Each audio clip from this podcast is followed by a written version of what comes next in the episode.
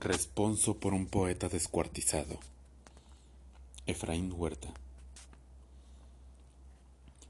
Claro está que murió, como deben morir los poetas, maldiciendo, blasfemando, mentando madres, viendo apariciones, cobijado por pesadillas.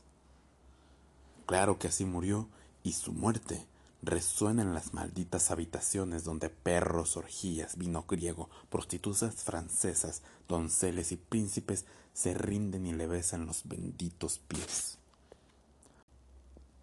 Porque todo en él era bendito como el mármol de la piedad y el agua de los lagos, el agua de los ríos y los ríos de alcohol bebidos a pleno pulmón.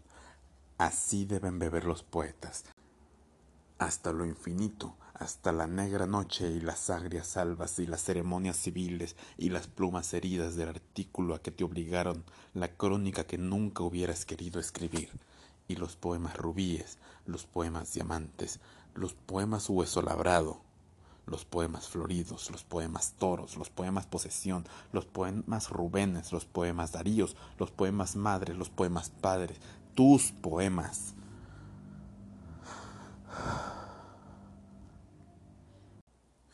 Y así le besaban los pies, la planta del pie que recorrió los cielos y tropezó mil y un infiernos, al sonido siringa de los ángeles locos y los demonios trasegando absintio. El chorro de agua de Berlín estaba mudo ante el azoro y la soberbia estupidez de los cónsules y los dictadores. La chilería envidiosa y la espesa idiotez de las gallinas municipales, maldiciendo, claro, porque en la agonía estaba en su derecho y porque... ¡Qué jodidos! Jure jodidos, dijo Rubén al niño triste que oyó su testamento. ¿Por qué no morir de alcoholes de todo el mundo si todo el mundo es alcohol y la llama lírica es la mirada de un niño con la cara de un lirio? Resollaba y gemía como un coloso criselofantino, hecho de luces y tinieblas, pulido por el aire de los Andes, la niebla de los puertos, el ahogo de Nueva York, la palabra española, el duelo de Machado, Europa sin su pan. Rugía impuramente como deben rugir todos los poetas que mueren. ¡Qué horror mi cuerpo destrozado! Y los médicos, aquí hay pus, aquí hay pus. Y nunca le hallaron nada sino dolor en la piel limpios los riñones heroicos, limpio el hígado, limpio y soberbio el corazón, y limpiamente formidable el cerebro que nunca se detuvo, como un sol escarlata, como un sol de esmeraldas, como la mansión de los dioses, como el penacho del emperador azteca, de un emperador inca, de un guerrero taíno. Cerebro de un amante embriagado a la orilla de un dulcísimo cuerpo ay de mieles y nardos. Su peso, 1850 gramos, tonelaje de poeta divino, anchura de navío.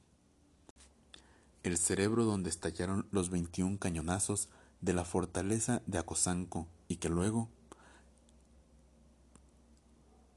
claramente, turbiamente hablando, hubo necesidad de destrozarlo enteramente destrozarlo como una fiera selvática, como al toro americano, porque fue mucho hombre, mucho poeta, mucho vida, muchísimo universo. Necesariamente sus vísceras tenían que ser universales, polvo a los cuatro vientos, circunvoluciones repletas de piedad, henchidas de amor y de ternura. Aquí el hígado y allá los riñones. Dame el corazón de Rubén y el cerebro peleado de garra en garra, como un puñado de perlas. Aquel cerebro, salud, que contó hechicerías y fue sacado a la luz antes del alba, y por él disputaron, por él hubo sangre en las calles, y la policía dijo, chilló, bramó, ¡a la cárcel! Y el cerebro de Rubén Darío, mil ochocientos cincuenta gramos, fue a dar a la cárcel. Y el primer cerebro encarcelado el primer cerebro entre rejas, el primer cerebro en una celda, la primera rosa blanca encarcelada, el primer cisne degollado. Lo veo y no lo creo.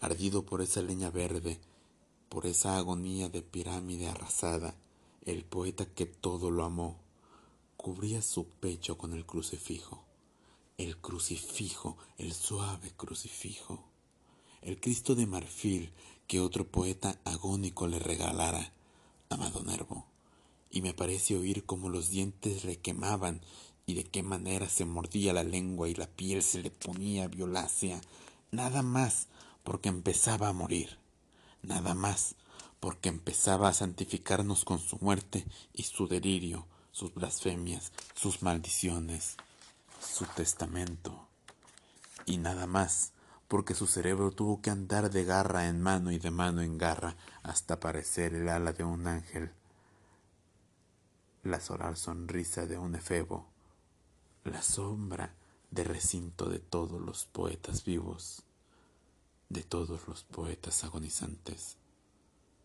de todos los poetas. Yo soy Galen y en esta tarde del lunes 21 de diciembre, tarde de solsticio, la tarde más corta de todas, solo quisiera poder disfrutar cada minuto